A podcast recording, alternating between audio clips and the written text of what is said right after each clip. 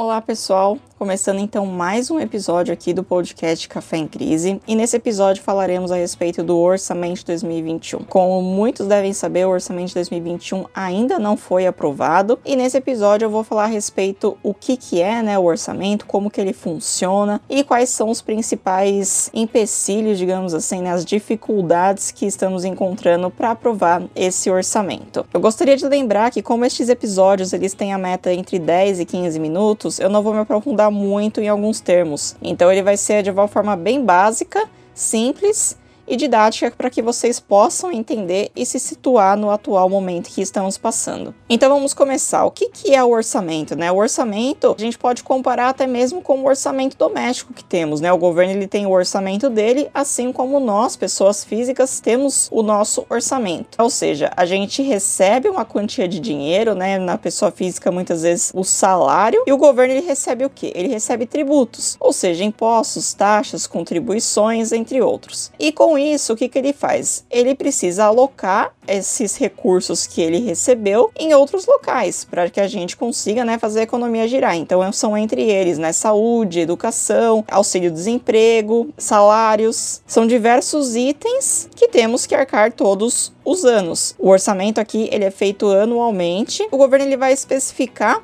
o quanto que ele pretende arrecadar, né, com os impostos, as taxas. Esses valores, eles não são fixos, né, porque tem como estimar, mas não tem como ser preciso. E a partir dessa estimativa, o governo decide aonde que ele irá alocar cada um destes gastos. Então, por exemplo, o governo ele pode detalhar que ele quer investir mais em construções, mais em escolas, transporte público, saúde. Então, todo o dinheiro arrecadado acaba indo para melhorias, né, de gestão pública. Pelo menos é isso que o orçamento orçamento prevê. Só que o orçamento ele não é algo muito simples. O orçamento ele se transforma em lei, passa também pelos governos municipais, estaduais e o governo federal, que é que corresponde ao Brasil. E ele é obrigatório então em todos os níveis. Mas agora vamos entrar um pouquinho a respeito de como ele funciona, como que acontece. A gente tem diversas siglas atreladas ao orçamento, que são bastante importantes e que talvez vocês já tenham ouvido falar. Temos a PPA, que é o Plano Plurianual, temos a LDO, que é a Lei de Diretrizes Orçamentárias, e também temos a LOA, que é a Lei Orçamentária Anual. Então agora eu vou detalhar um pouquinho mais para vocês a respeito dessas segmentações, explicar realmente como que o orçamento funciona. Como que funciona o orçamento, né? O orçamento ele tem um ciclo orçamentário, digamos assim. Então é onde o momento que ele é discutido, ele é elaborado, ele é aprovado, ele é avaliado. Então tudo começa com um plano plurianual. Depois disso, nós temos a Lei de Diretrizes Orçamentárias e por último, a Lei Orçamentária Anual sendo respectivamente o Plano Plurianual PPA, a Lei de Diretrizes Orçamentárias a LDO e a Lei Orçamentária Anual a LOA, a LOA. Então pode ser que você já tenha ouvido falar esses termos, né, principalmente a LDO e a LOA, e não tenha entendido o que significava. A apresentação e a elaboração, elas cabem exclusivamente ao Poder Executivo, ou seja, prefeitos, governadores e o presidente. Já os vereadores, eles podem fazer modificações com emendas a partir do do momento que tudo isso é levado para o poder legislativo que faz a votação. E aí, aqui entrando em alguns pormenores, né, o ciclo orçamentário ele se inicia a cada quatro anos, começando junto com o mandato de cada cargo. Ou seja, o ciclo orçamentário federal começa junto com quando o presidente tem posse. O ciclo orçamentário do estado, quando o governador toma posse, e o ciclo orçamentário dos municípios, quando o prefeito toma posse. Ou seja, tanto municípios, estados e também também o país, né, o Brasil, eles precisam fazer isso. Então, eles precisam passar pelo plano plurianual, as leis de diretrizes orçamentárias e a lei orçamentária anual. Além disso, todos eles têm um prazo para aprovação. Eles têm um prazo para ser enviado ao Poder Legislativo para votar e o Poder Legislativo tem um prazo para votar. Então é tudo bem redondinho para realmente acontecer e dar certo.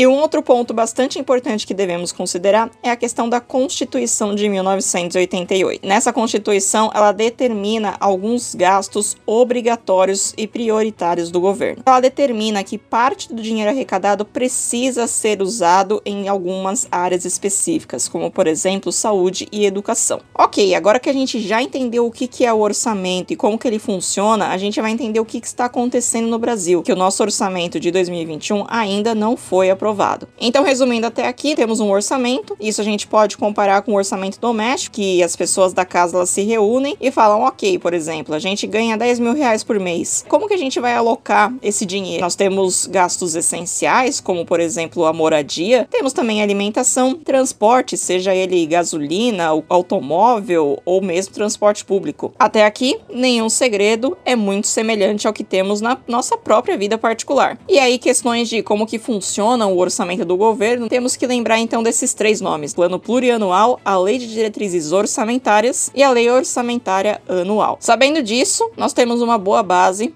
para seguir adiante. E agora, para fechar esse episódio, vamos entender o cenário do Brasil neste momento. Quais são as dificuldades de aprovação? Por que o orçamento ainda não foi aprovado? Hoje o orçamento ele conta com um alto volume de despesas obrigatórias. Entre elas temos pagamento de salários e aposentadorias, transferências para estados e municípios, além dos gastos com a dívida pública. Essas despesas obrigatórias, elas correspondem hoje a 95% do orçamento federal. Já os outros 5% que acabaram sobrando são chamadas de despesas discricionárias. E nisso está incluso, por exemplo, investimentos em infraestrutura, financiamento de pesquisas científicas e contas de custeio. Um fato interessante é que há alguns estudos que a partir de 2025, essas despesas obrigatórias do orçamento, que hoje corresponde a 95%, elas vão ultrapassar 100%. Então, realmente a gente vai entrar num cenário bem complicado, mas isso são estudos e um cenário futuro para 2025. Outro ponto importante é a questão da regra do teto de gastos. Como o próprio nome diz, teto, né, que significaria limite. Então, para você conseguir aumentar aumentar as despesas discricionárias, você teria que diminuir as despesas obrigatórias, o que não faz muito sentido, porque são despesas obrigatórias, ou seja, você vai ter que gastar aquele dinheiro, não adianta tentar fugir.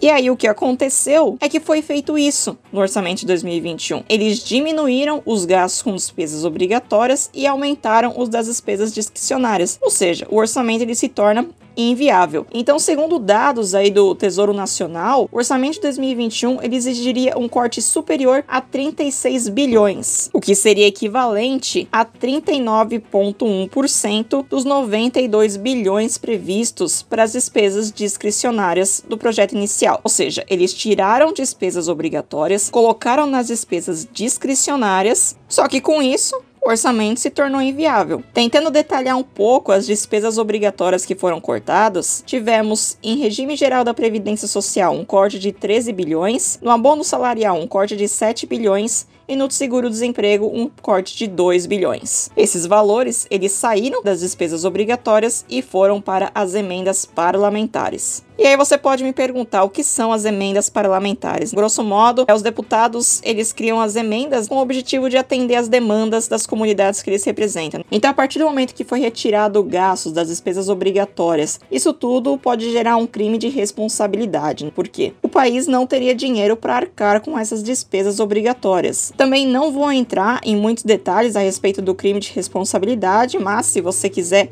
ler um pouco mais a respeito, você pode consultar a Constituição Federal, a seção 3, artigos 85 e 86. Com isso, chegamos num outro ponto também. A partir do momento em que você tirou lá dos gastos obrigatórios, colocou nos gastos discricionários, em algum momento você vai ter que usar algum dinheiro para pagar os gastos obrigatórios, certo? E aí o que acontece? Você fura o teto de gastos. Porque, ou seja, você tinha um limite. Aquele limite, ele foi ultrapassado, porque você precisou gastar mais dinheiro justamente para pagar as despesas obrigatórias. E aí nisso a gente pode chegar num cenário de provável impeachment. Então, como vocês puderam perceber, a gente tem um cenário muito delicado para o orçamento. Ele foi indo, foi indo, ele foi indo. E no fim a gente chegou num grande impasse para o presidente, não é mesmo? Se ele aprovar o orçamento do jeito que está hoje, ele corre o risco de ser impeachmentado. E caso o presidente vete parte do orçamento, que é uma medida que, por exemplo, o Paulo Guedes falou para ele fazer, aí ele corre o risco de perder aliados no Congresso, o que não seria um cenário muito interessante para ele também. Diante disso, temos diversos cenários que podemos seguir com o orçamento. Alguns deles são o veto parcial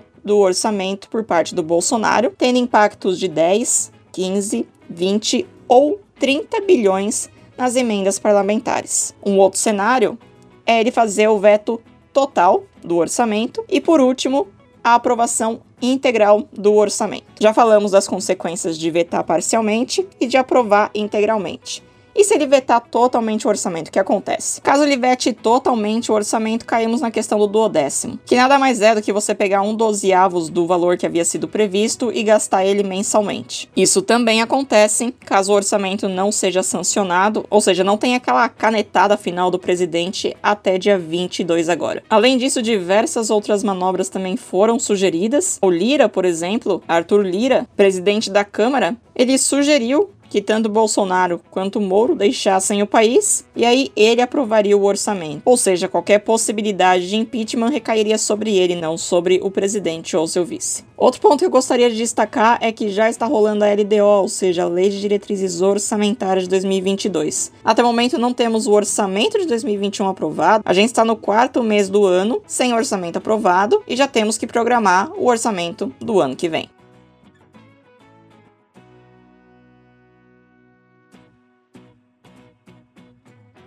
Bom, este foi um resumo, então, do, das questões do orçamento de 2021, compilado de tudo o que está acontecendo nesses últimos mais de quatro meses, porque o orçamento ele já deveria ter sido aprovado lá em dezembro do ano passado, de uma forma simples, resumida e espero que didática. Agradeço a você que ouviu até aqui este podcast e gostaria de lembrá-los para acompanhar o Café em Crise em suas redes sociais, YouTube, Instagram. Inclusive, deixem nos comentários se você está ouvindo pelo YouTube ou lá no post do Instagram o que, que vocês acharam, se ficou alguma dúvida e o que podemos melhorar para os próximos programas. Caso tenha alguma sugestão também, sinta-se à vontade. Agradeço a todos, um beijo e tchau, tchau.